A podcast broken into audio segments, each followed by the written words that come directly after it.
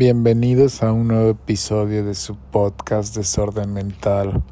La verdad dudaba mucho de continuar o no con estos capítulos, pero mi consuelo es que le sirvan a alguien de ayuda, que alguien que está pasando por lo mismo logre resolver al menos un poco de sus conflictos y les sirva como consuelo y esperanza de saber de que todo estará bien.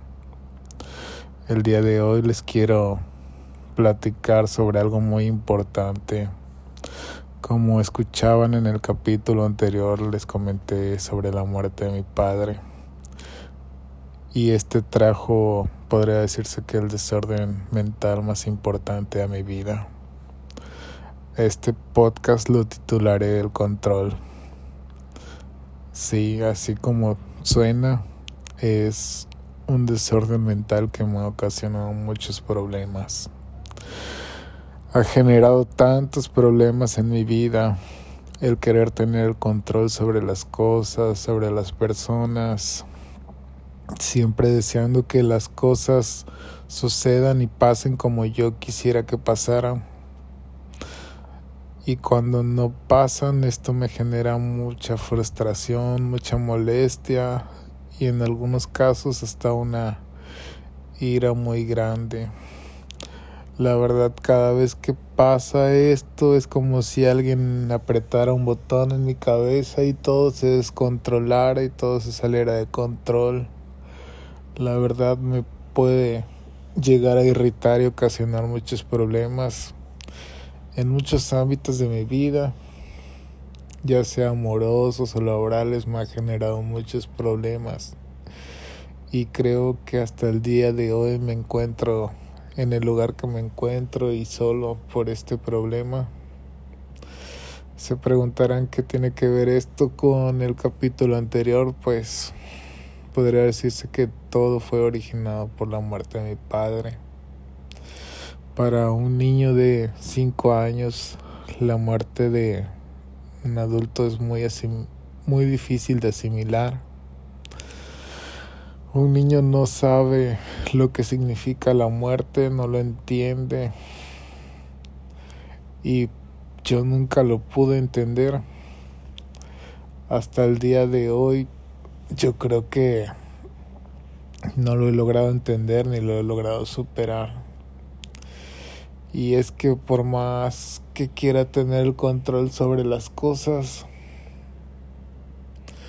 desearía poder tener el control y evitar que mi padre se hubiera muerto. Ahí se originó todo. Es la única cosa que se me salió de control. No puedo regresar el tiempo, ni puedo arreglar las cosas, ni puedo evitar la muerte de mi padre. Es algo que he intentado de enfrentar y de reparar, pero me cuesta muchísimo trabajo.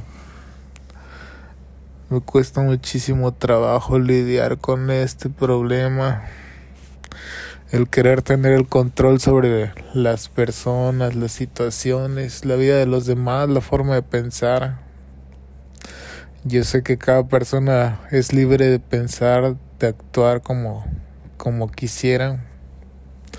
pero si las personas no actúan como yo quisiera, esto me genera mucho conflicto a mí, me ocasiona mucha molestia, y me ha ocasionado muchos problemas con mis parejas.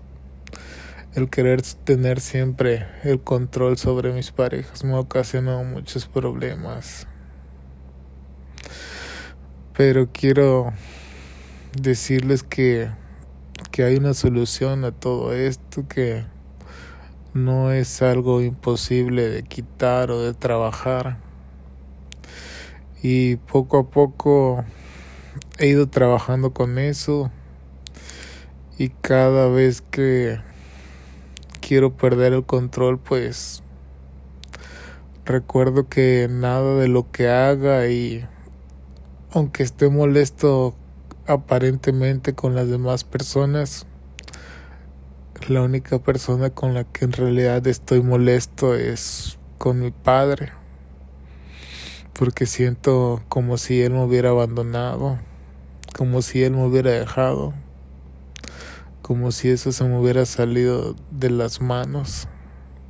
Es algo que no puedo controlar, pero por más que pelee con mis parejas o que pelee en el trabajo con otras personas, pues nada de eso va a cambiar el hecho de que mi padre está muerto.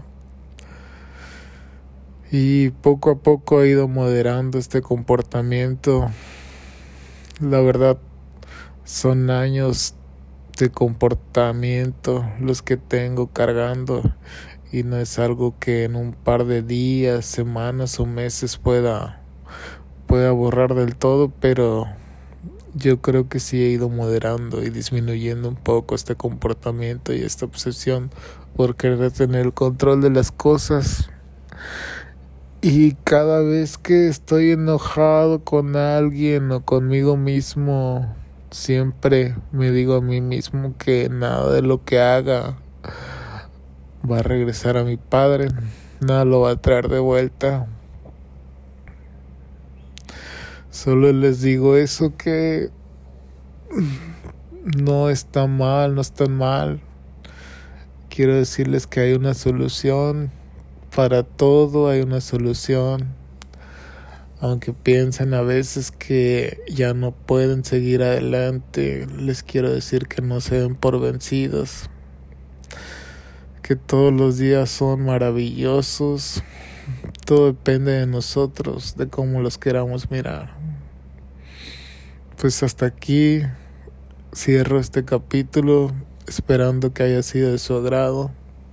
Le quiero mandar un saludo a toda la gente que me está escuchando y que se toma unos minutos de su tiempo para escuchar estos capítulos.